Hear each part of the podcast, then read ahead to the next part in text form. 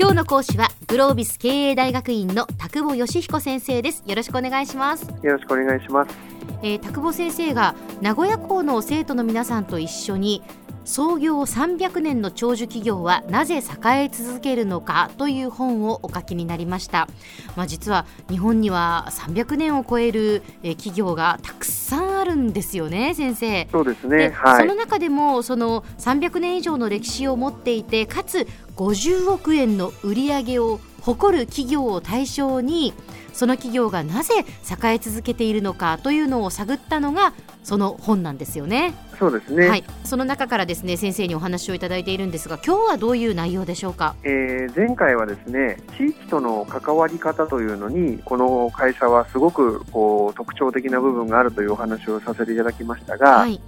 今日はその次の話としてですね、えー、お金の使い方っていうことについてちょっとお話をしてみたいなというふうに思います。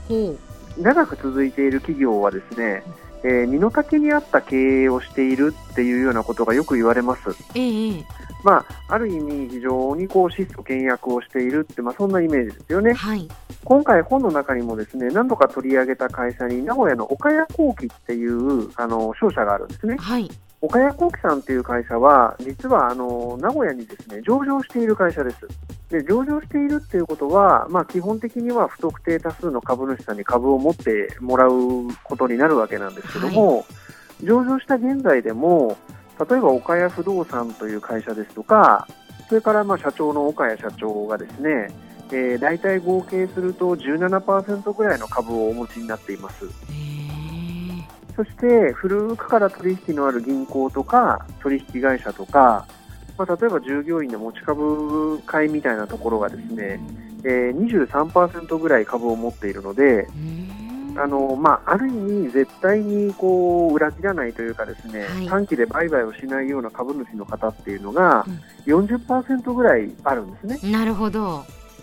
でそうなってくるとあの、まあ、過半数ということではないですけどもかなり安定的に意思決定ができる。つまり上場という道を選びながらもですねかなりその安定的にえー、経営ができるようなそういうことをちゃんと担保しているっていうようなことがあります。はい、はい。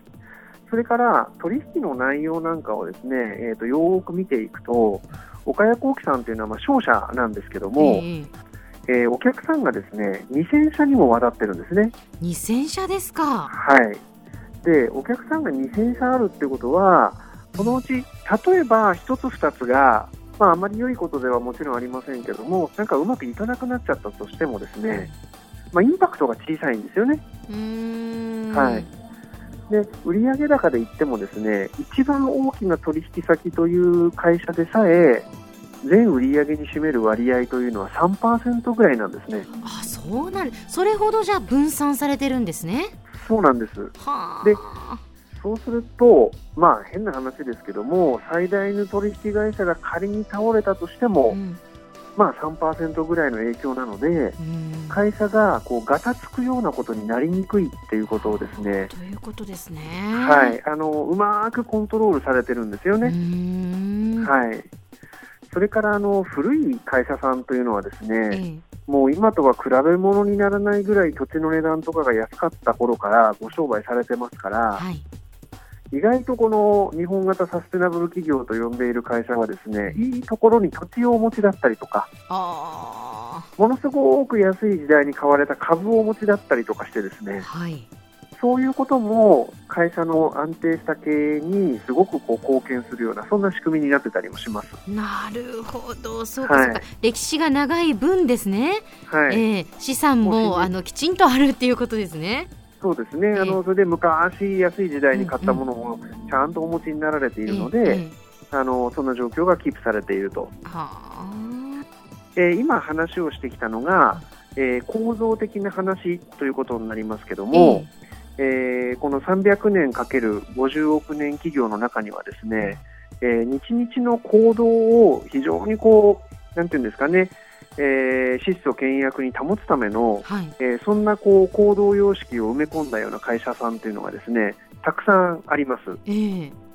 えー、以前ですねあの大阪の醤油屋さんの東丸醤油という会社が、はい、えー、東丸醤油園というお金を発行してですねコストコントロールをしているみたいなお話をしたことがありましたけども、えー、あの社内だけで使う、まあ、お金っていうことですよね。はい、はい、例えばですね、えー、またこれも岡谷幸喜さんの事例になりますけども、えー、岡谷幸喜さんという会社は投資という案件がつくものはですねたとえそれが1万円でも全部社長が出席する役員会議にかかるっていうんですね。はあ。何千億もの売り上げがあるような会社の役員会に1万円単位で例えば、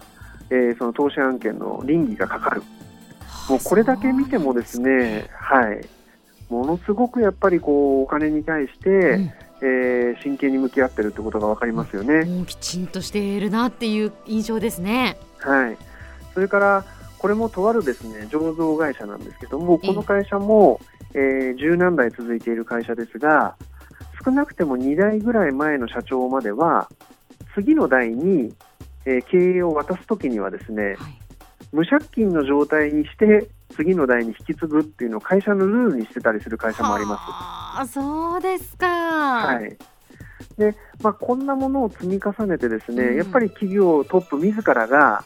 えー、質素倹約もしくはお金の重要性ということを深くこう体現したような経営をされているということがですね、この日本型のサステナブル企業の大きな大きな特徴の一つかなというふうに思っています。やはり会社経営にとってお金をどういうふうに使い、お金をどういうふうに貯めていくのかっていうのは、非常にその経営者の価値観が現れる部分ですから、注目したい点かなというふうに思っています。そうですね。先生では今日のまとめをお願いしますはい、えー、300年かける50億円という企業の一つの大きな特徴としてえー、お金の使い方ということについてお話をしました、えー、常に身の丈ということを意識しそれから安定的な経営ができるようにお金をうまく貯めお金を使う、えー、そんなことについてお話をさせていただきました。今日の講師はグロービス経営大学院の田久保義彦先生でした。どうもありがとうございました。ありがとうございます。さてビビックモーニングビジネススクールはブログからポッドキャストでもお聞きいただけますビビックモーニングビジネススクールで検索してください。お相手は小浜もとこでした。